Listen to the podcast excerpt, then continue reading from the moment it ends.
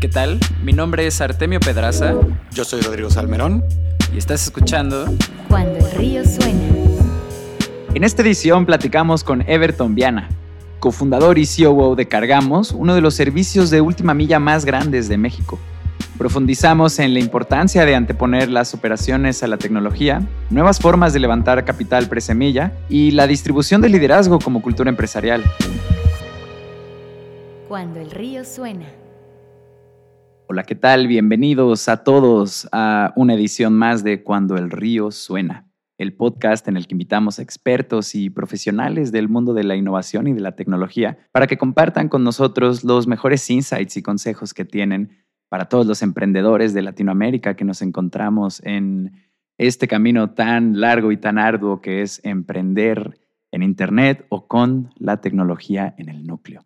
El día de hoy me acompaña mi socio, como ya es costumbre. Rodrigo, ¿cómo estás? ¿Qué tal? ¿Qué tal? Muy bien. ¿Cómo te encuentras, amigo? Del 1 al 10, 12.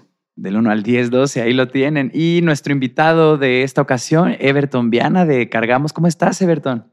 Súper, súper. ¿Cómo están, Arte, Rodrigo? Muchas gracias por el espacio, muchas gracias por la invitación. Un honor estar aquí con ustedes.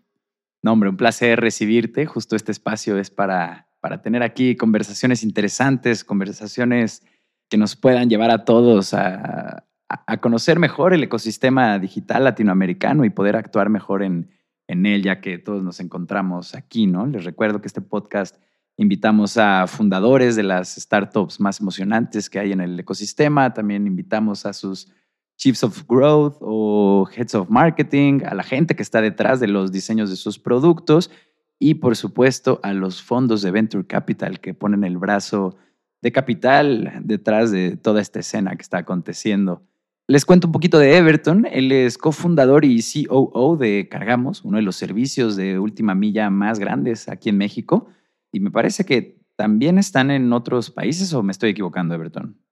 No, todavía no, no estamos. Estamos muy enfocados en, el mercado mexicano por el momento obvio tenemos planes, somos muy eh, enfocados en toda Latinoamérica, ¿no? El mercado y expansiones, pero por este momento, por, ahora estamos eh, muy enfocados en, el mercado mexicano. Claro, para todos los que nos escuchan, Cargamos es una empresa que no lleva mucho tiempo allá afuera, me parece que no más de dos años. Pero bueno, volviendo a Everton, él tiene una amplia experiencia en logística, ha trabajado en esta área para empresas como Sindelantal y Rappi, y también pasó por Embraer, donde durante cinco años fue ingeniero en desarrollo de producto y diseñador de experiencia de usuario. Y pues vámonos a la materia en cuestión, Everton. Cuéntanos, eh, para empezar, ¿cuál es tu papel en Cargamos y qué haces ahí todos los días como COO? Muchas gracias, eh, Arte, por la, la, introducción. Y les cuento, mi rol acá en Cargamos es garantizar que la empresa siga generando valores a nuestros stakeholders, ¿no? Es decir, los clientes que, que son retailers de todos los tamaños, nuestro ejército de conductores independientes que son el, motor de la empresa, los inversionistas y a los PEPs, que es como nosotros decimos de nuestro equipo de emprendedores, ¿no? ¿Y, y por qué PEPs? ¿no? PEPs es un acrónimo para nuestros valores que definen muchísimo la cultura de la empresa. El primer P de personas primero la E de emprendimiento, pasión y exploración.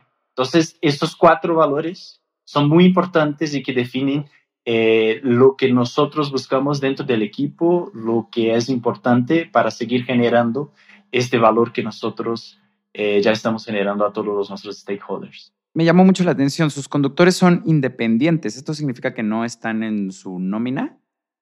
Son crowdsourcing, entonces sí, son, son independientes y, y, trabajan, no, son, nosotros tenemos eh, toda la tecnología para, para, ayudar a darles esta visibilidad de dónde hay trabajo, de cómo pueden hacer, de, de, de, de cuáles son sus ganancias, cómo están generando y hacen todo el proceso de, entregas a partir de, esta tecnología que nosotros desarrollamos. Órale, qué interesante. Es, es un poco como un, como un modelo tipo Rappi, Uber, me imagino, ¿no?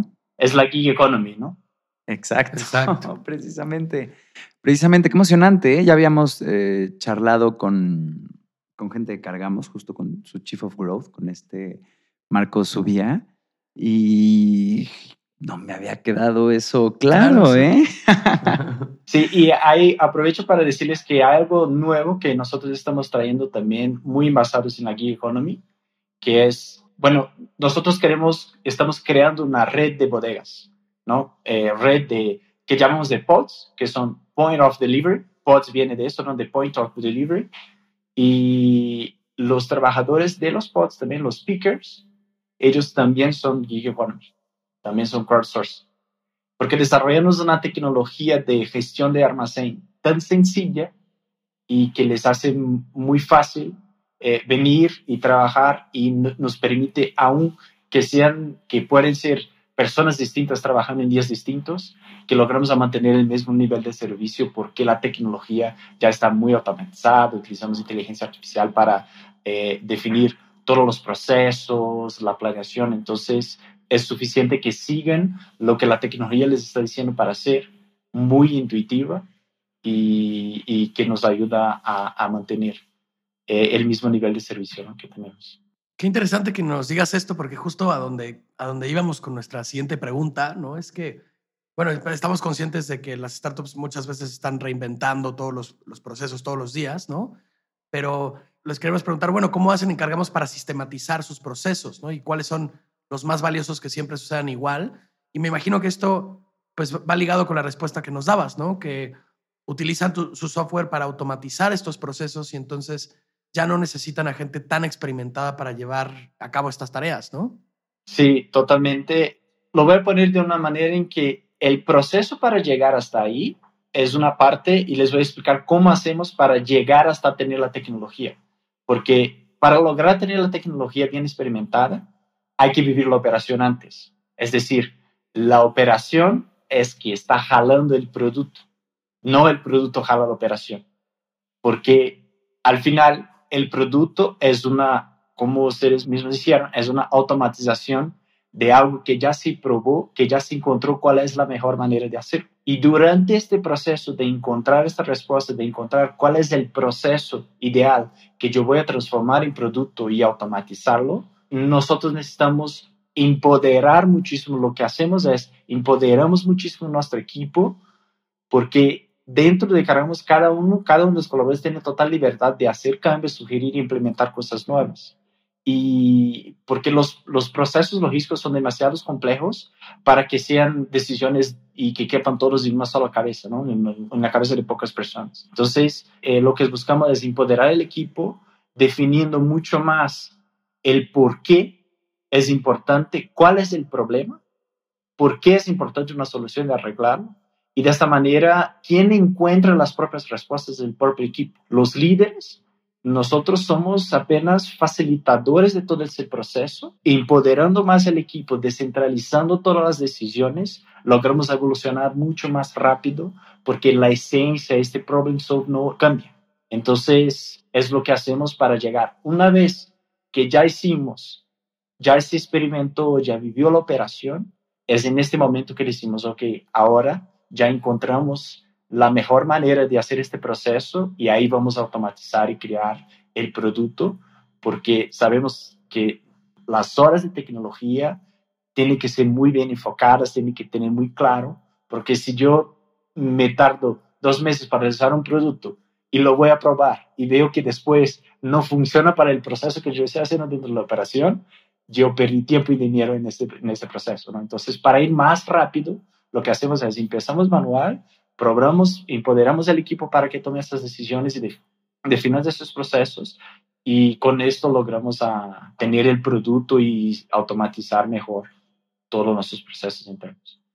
Me encanta esto que mencionas, Everton, porque de este lado de la cancha, también diseñando interfaces para algunos clientes, nos hemos topado con que cuando se imaginan el digitalizar un proceso, pues se imaginan una app o una herramienta digital y le empiezan a poner pasos que ni siquiera existen en el proceso actual, ¿no?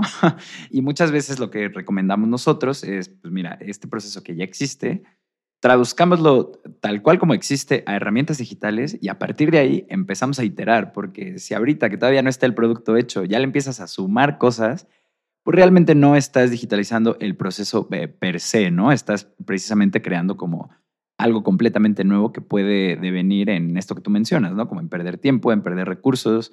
Luego también la imaginación de uno lo puede traicionar, no, no, no, no como una limitante, sino como, pues vaya, uno se emociona ante palabras como automatizar o digitalizar. Oye, queríamos preguntarte también, Everton, viendo un poquito sobre, sobre Cargamos y platicando con Marcos, nos comentó que ninguno de los fundadores era mexicano. ¿Esto es verdad? Sí, es verdad. Yo soy brasileño y los otros dos cofundadores, Iván y Fabián, son colombianos. Ah, pues de entrada, felicidades por tu español, es muy bueno.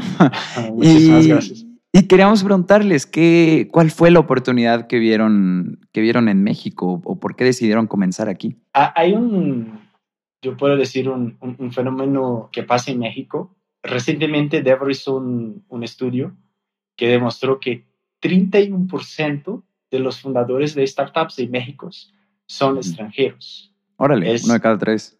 Exacto, sí, es, es un dato eh, eh, muy interesante. Bueno, el principal motivo es el tamaño de mercado. ¿no? Eh, México es una de las potencias de Latinoamérica y, y, es un mercado que está en pleno desarrollo. Y resalto esta parte del pleno desarrollo porque es de ahí donde, donde hay muchas oportunidades. ¿no? Cuando tienes un mercado gigante y muchas oportunidades de traer cosas nuevas, de desarrollar, es un escenario ideal para los emprendedores porque les gustan tener un espacio para explorar muchas cosas y traer muchas cosas nuevas, ¿no? Claro, pequeño paréntesis ahí, velozmente, eh, para la gente que quiera poner esto en números, solo aquí en Ciudad de México hay más de 2.5 millones de hogares con ingresos de más de 70 mil dólares al año, solo aquí en la ciudad. Eh, y justo este número pues, respalda como todo esto que mencionas, ¿no? Es como un playground para emprendedores, verdaderamente. Exactamente, exactamente. Y hablando de mi experiencia también, yo me sentí súper, súper bien recibido en México. Y, y, también un dato curioso que antes de venirme a México, yo empecé a buscar en varios reportes cómo era vivir como expatriado en México. Y, para mi sorpresa, y, les digo con toda transparencia, México es un, uno de los mejores países del mundo para expatriados. Y, para mí fue algo súper nuevo también que no, que no tenía conocimiento y que me ayudó muchísimo en la decisión de, de, de venir a México también. Sí, no, no, no, me sorprende para nada. Somos muy, muy cálidos con nuestros invitados en general. sí, puertas abiertas siempre. Entonces, cuando conecta todos esos factores, creo que se crea un ambiente muy, muy importante, ¿no? Recientemente, eh, Nazca, que es uno de nuestros inversionistas, publicó un, unos, un, un estudio, unos insights, y demuestra que de 2014 a 2020, México tuvo un crecimiento anual acumulado de 60% de inversiones en rondas semilla.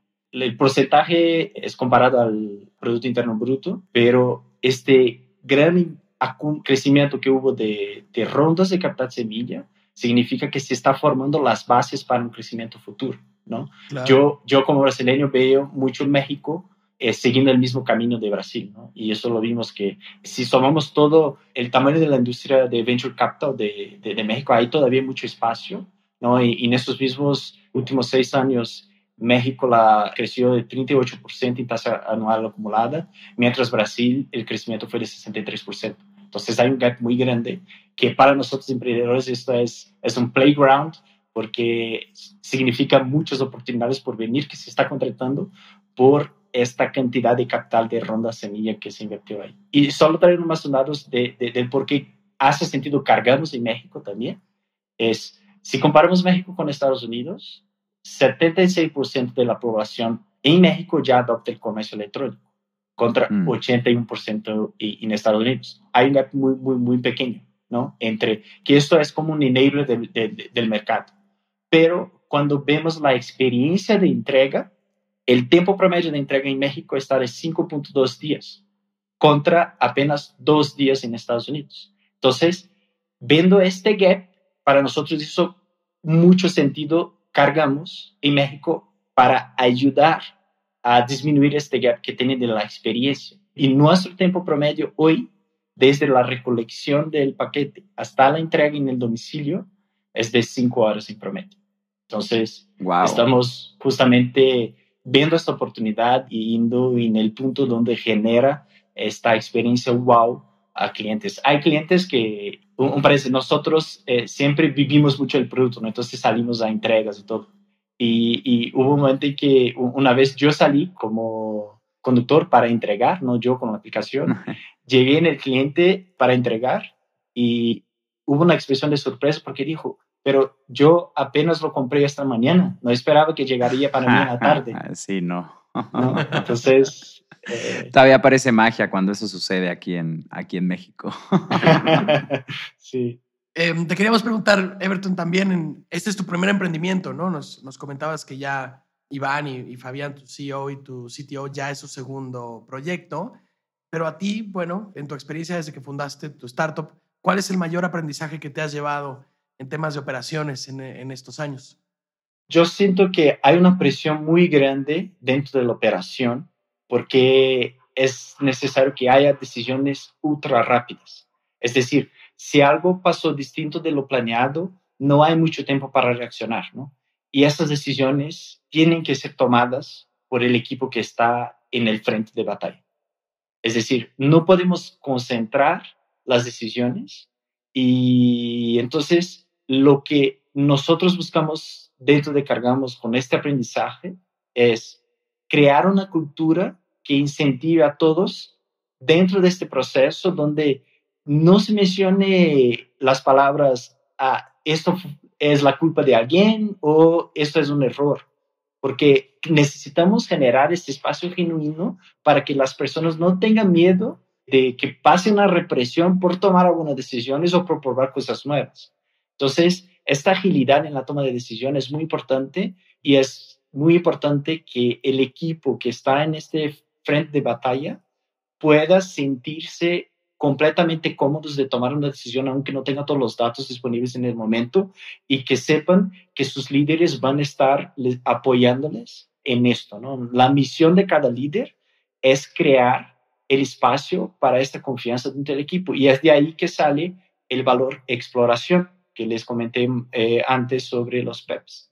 Esto significa la exploración para nosotros, generar ese ambiente donde las personas tienen autonomía y cada vez más tomen decisiones buscando encontrar el mejor camino para generar ese valor en nuestros eh, clientes y stakeholders. Qué interesante, justo sí habla de un tipo de cultura muy particular, la que existe en Cargamos, ya que sí tienen que encontrar en sus empleados gente que tenga el estómago para tomar decisiones cuando las cosas no salen acorde al guion, ¿no? Y, esto pues no, no cualquiera verdaderamente, pero si poco a poco se va cocinando esta cultura, pues realmente se puede hablar de que terminarán con un equipo, un ejército de gente que no solo sabe seguir el proceso, sino que también sabe reaccionar a cuando las cosas no salen acorde, ¿no? Tienen este factor creativo que no se encuentra en el ADN de las empresas, ¿no? Generalmente este tipo de pensamientos o de retos intelectuales se suelen dejar como a la parte directiva o a la parte de la C-suite, ¿no? Que es la que dice hacia dónde va. Y esto es muy interesante de cómo lo hacen ustedes, ¿eh, Everton. Oye, otra cosa que también nos llamó la atención de, del equipo fundador de, de Cargamos es que te tenían a ti en la parte de la operación, ¿no? A Iván en la parte de, del CEO y viendo toda la visión, cómo evolucionará la empresa. Y también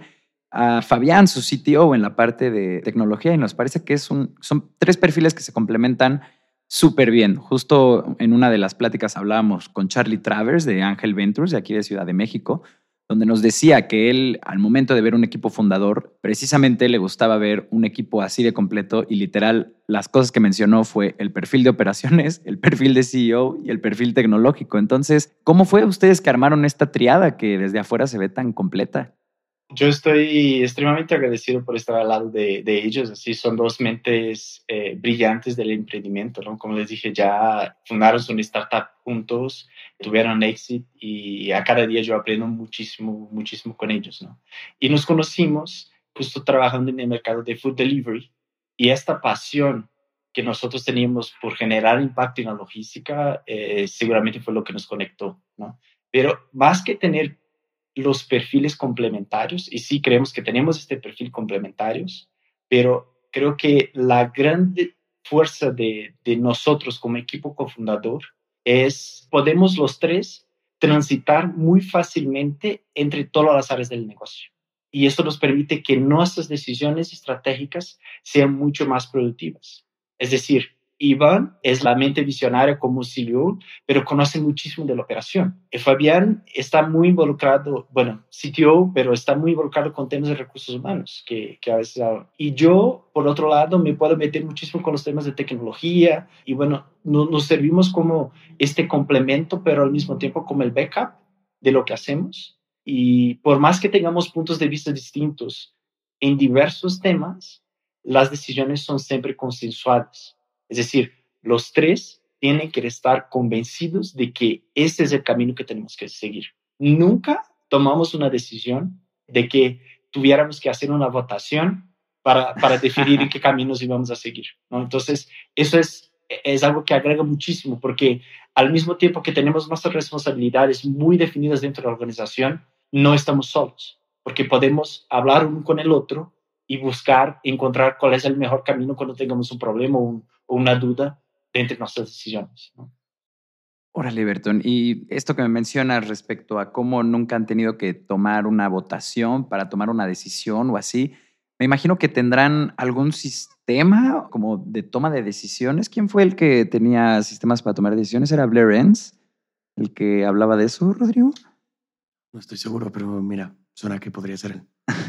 Em, bueno, él justo de lo que hablaba era que al momento de tú estar con tu C-suite o con tus cofundadores, más importante que pelear si, si tenía que ser A o B en una decisión en la que se encontraran puntos de vista contrarios, muchas veces lo que más resultaba efectivo era tener un sistema de toma de decisiones, que podía ser tan sencillo como una te toca a ti y una me toca a mí, em, pero para poder salir como de estas disyuntivas donde chocan los puntos de vista de opinión y que no se sintiera como la imposición de una idea ante, ante la otra, ¿no? ¿Ustedes cómo lidian con esto? La verdad, no tenemos un sistema así muy bien, muy bien claro, definido, pero lo creo que el punto muy importante, que fue lo que mencioné que nos conectó antes y que sigue hasta el momento, es la pasión que nosotros tenemos por este negocio, ¿no? Y sí, hay veces que nos quedamos hasta las 3 de la mañana hablando de un tema específico, pero ponemos en la mesa todos los puntos, eh, a favor, los puntos contra cada una de las opciones que tenemos y lo consensuamos. Por más que esto nos va a tardar y nos va a hacer desvelarnos ahí eh, algunas, algunas noches, pero creemos que es, que es una forma muy sana donde siempre nos ponemos esos puntos de vista y tomamos estas decisiones de manera consensual. Me encanta, fantástico. Parece que hemos llegado a la primera mitad del programa. Vámonos al intermedio con la voz de Suanda, pero antes de irnos, quiero recordarle a toda la gente que nos está escuchando que en cuandoelriosuena.com ustedes pueden encontrar el call to action para suscribirse a la newsletter de este programa y recibir una notificación cada que tengamos un nuevo capítulo nuevo. Sin más que agregar, los invito a compartir este podcast con una persona, un emprendedor, con alguien que tenga una idea de un negocio de Internet alguien en quien ustedes estén pensando que esto pueda servirle.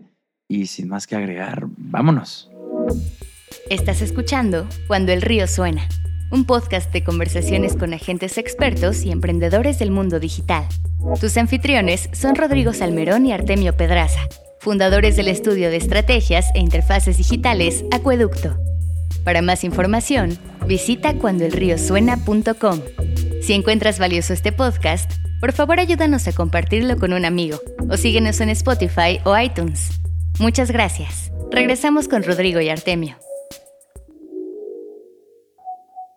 Y estamos de vuelta en Cuando el río suena con nuestro invitado de este episodio, Everton Viana de Cargamos. Me estoy echando yo el regreso ya que Ro aquí está un poquitín enfermo. Una disculpa a, a todos por, por eso, pero... Y al equipo de producción que le va a costar más trabajo limpiar las voces.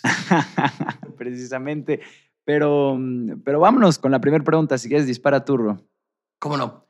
Ya habíamos mencionado antes, Everton, que este es tu primer emprendimiento, pero nos podrías mencionar tres cosas fundamentales que un founder debería de considerar para arrancar su startup. Tres cosas que te encantaría haber sabido tú cuando empezaste.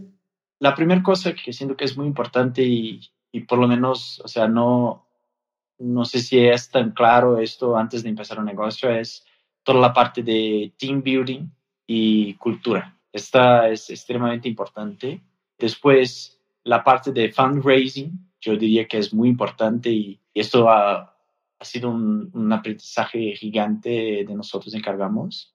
Y el tercer punto que creo que conecta un poco con lo que hablábamos antes de la estimación del proceso es que por más que seamos una empresa de tecnología y amamos la tecnología, siempre tenemos la tendencia de crear una tecnología, primero que todo, ¿no? De siempre pensar voy a, voy a crear tecnología, pero yo pondría como tercer punto es la operación viene antes de la tecnología.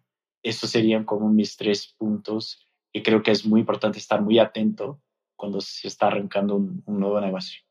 Creo que esto de que la, la operación viene antes de la tecnología, es un takeaway que se pueden llevar todos los emprendedores que nos están escuchando, muy particular de, este capítulo. Y volviendo a uno de esos puntos que mencionabas, que era el del fundraising, justo estábamos viendo que en Crunchbase aparece que ustedes tuvieron un, un proceso presemilla, ¿no? Antes de recibir como inversiones formales, institucionales. Y queríamos preguntarte cómo fue su primer acercamiento a la inversión y cómo fue que bajaron el primer capital necesario para, para echar a andar Cargamos? Como les comenté, Iván y Fabián ya tuvieron un emprendimiento antes, entonces grande parte del capital semilla fue lo que vino de nosotros, los, los co-founders, y también tenían ahí ya muchos ángeles que, que ya habían invertido en el otro eh, emprendimiento y que por el éxito que tuvieron ahí, lo siguieron, ¿no? Creo que un punto interesante aquí que viene mucho de la cultura de cargamos de valorización de las personas y, y de, de, justamente tener la persona como el enfoque, decidimos hacer algo distinto de lo que hacen normalmente las startups, que es abrimos espacio para que todo el equipo que en este momento estaba con nosotros, el founding team de Cargamos, pudiera poner el valor que quisiera en la empresa. Y esto fue muy interesante porque 100% de, las personas que estaban con nosotros pusieron. Esto para nosotros fue un señal de que la gente diciendo, estamos con ustedes, realmente somos skin in the games y vamos con ese negocio hasta el final, ¿no? Creemos muchísimo en esto que, en este propósito, en este sueño grande y queremos estar all in con ustedes en esto. Entonces, me encantó, la verdad, todo, todo este proceso y todo eso que pasó. Y claro, el equipo está con nosotros hasta hoy y, y, generando esta cultura muy fuerte de los Pepes, que fue, no fue algo que decimos, definir Pepe no fue algo que decimos, ok, vamos a buscar un, un conjunto de palabras, un conjunto de cosas, y sino fue lo que analizamos el equipo que estaba, el founding team con nosotros en este momento, encontramos los puntos en común entre todos y llegamos a esto que tenemos hoy de Pepe. Hoy te queríamos preguntar también, eh, en este momento, ¿qué, ¿qué, es lo que tenían hecho cuando, cuando hicieron esta, como esta ronda, primer de, ronda esta ¿no? primera ronda, sí. Era un, una presentación, un PowerPoint, o ya tenían algo de su flota, ya tenían algo de tecnología. ¿Qué había hecho? Sí, el negocio ya estaba, como decía, ¿no? la operación antes de la tecnología. Entonces ya se estaba probando toda la operación. Cargamos Real arrancó con dos personas full time, un developer y, un, y una persona de comercial, que hacían todo el rol de probar las hipótesis, operar, empezar a vender y con esto ya iba generando un poco más de tracción también porque es la manera que se tiene de probar que tu tesis de mercado sí, sí valida, ¿no? Es generando esa tracción.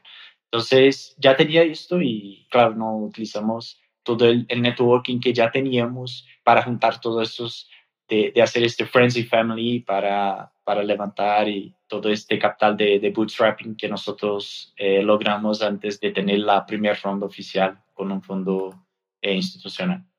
Increíble, justo yo creo que es cuando uno recibe este tipo de apoyo de amigos, familia, eh, gente que cree en la visión, cuando, cuando uno más motivado se siente, ¿no? Porque ya que entras a la parte institucional, pues vaya, son capitalistas profesionales con un colmillo completamente distinto que alguien que te dice creo en ti y aquí está mi pequeña o grande aportación. Y también creo que en un inicio es el, el mejor tipo de capital que puede entrar a tu empresa, ya que estás jugando con los recursos que te dan personas que te importan, ¿no? Personas que son de tu círculo social inmediato. Entonces, la presión por hacer que eso rinda, la presión por llevar a cabo la visión que tú tienes, pues se vuelve no solo obligatoria, sino más significante, ¿no? Ese es un lazo emocional el que ahí existe. Y, y pasando a la parte ya institucional, hasta el día de hoy, en todo lo que ha sido su levantamiento de capital, en todas las rondas que han tenido, ¿Cuáles fueron los mayores retos con los que se encontraron y qué podrías recomendarle a los emprendedores que nos escuchan y que apenas están metiendo las manos en este tipo de procesos? Lo más retador fue encontrar la forma de transmitir el mensaje preciso de acuerdo con cada audiencia que, que hablamos, ¿no? Y claro, de ahí todo el, el, proceso de refinar la data que demuestre tracción y camino para la rentabilidad del negocio. Uno cuando crea un negocio es, como dicen, está muy apasionado y, y a veces nosotros cometimos errores de hablar muchísimo de la solución tecnológica que estábamos creando, porque estábamos así tan emocionados en hablar de esto que íbamos muchísimo en detalle y generaba una plática completamente aburrida y no entregaba el mensaje que se necesitaba entregar a quien nos estaba escuchando, ¿no? Entonces, para mí el punto importante es hay que saber transmitir de manera sencilla cuál es el problema que tú estás arreglando, por qué este problema es realmente un problema ¿no? ¿Cuál es el potencial del mercado que tiene esta solución y por qué tu producto es el producto que le gusta a los clientes?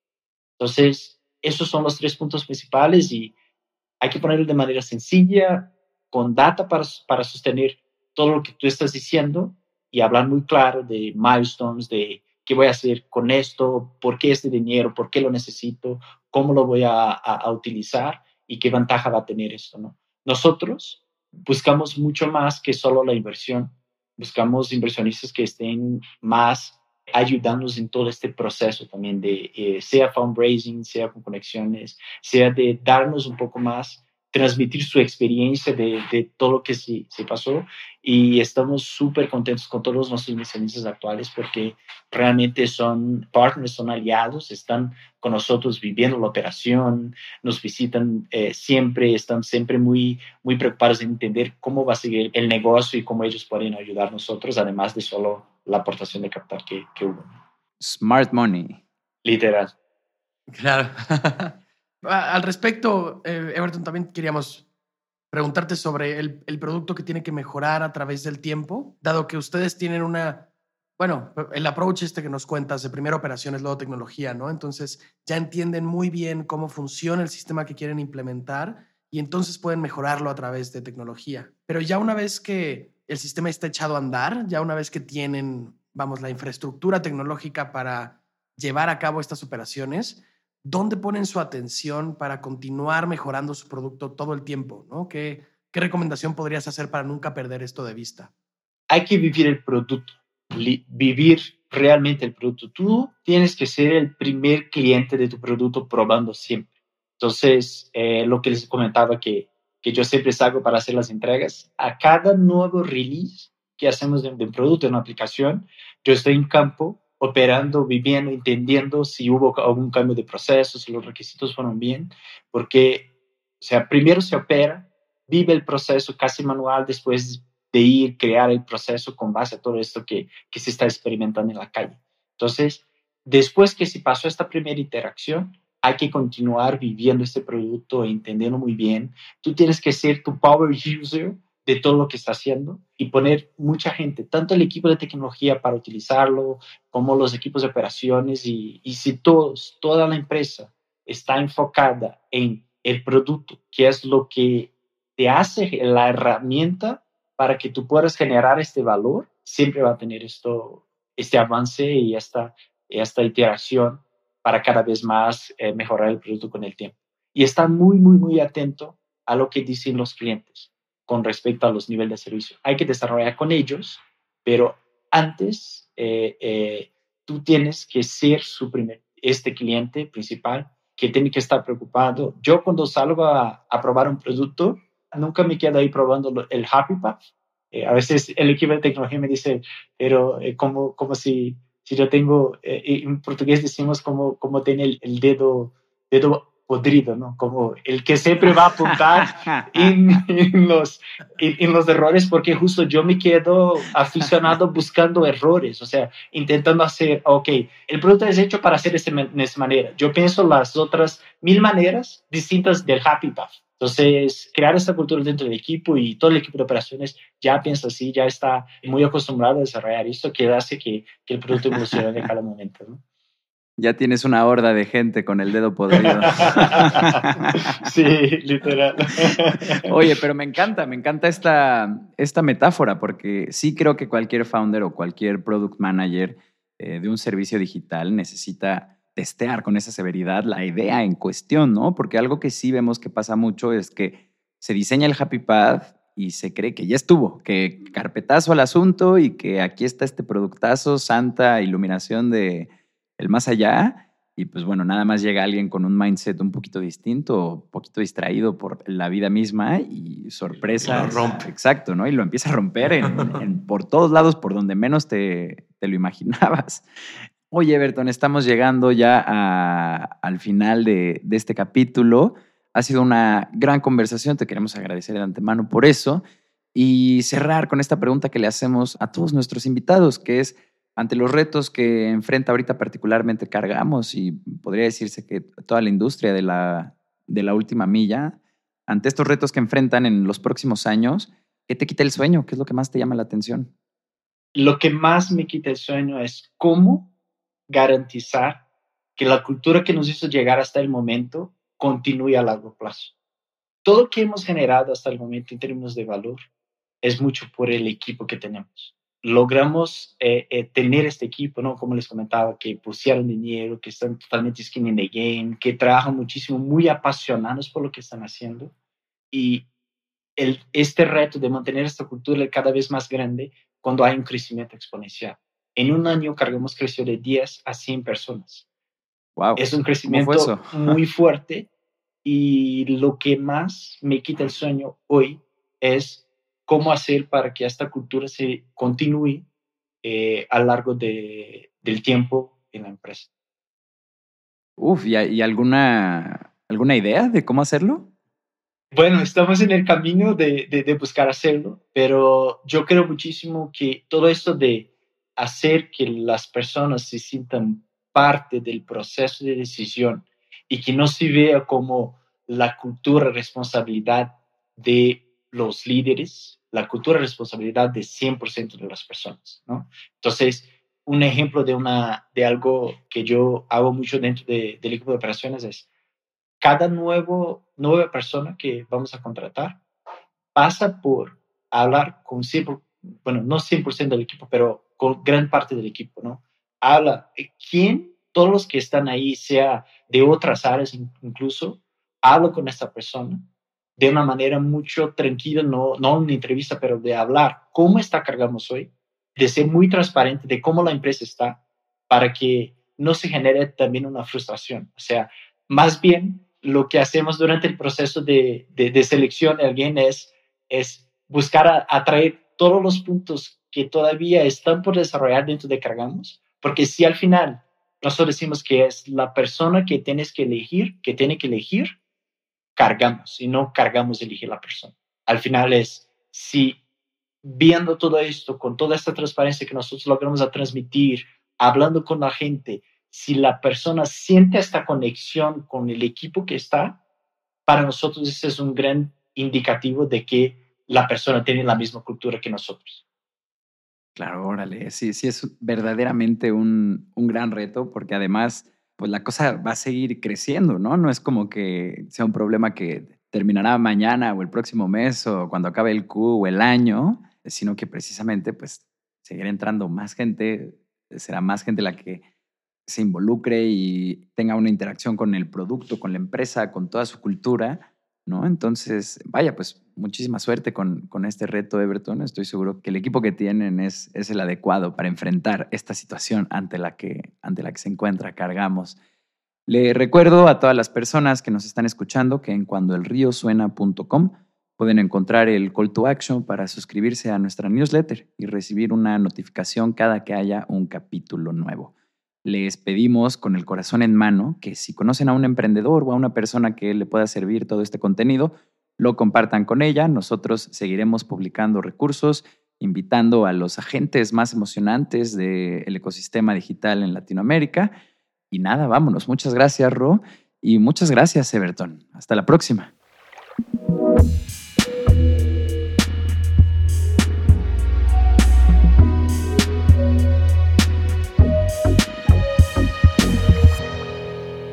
Cuando el río suena.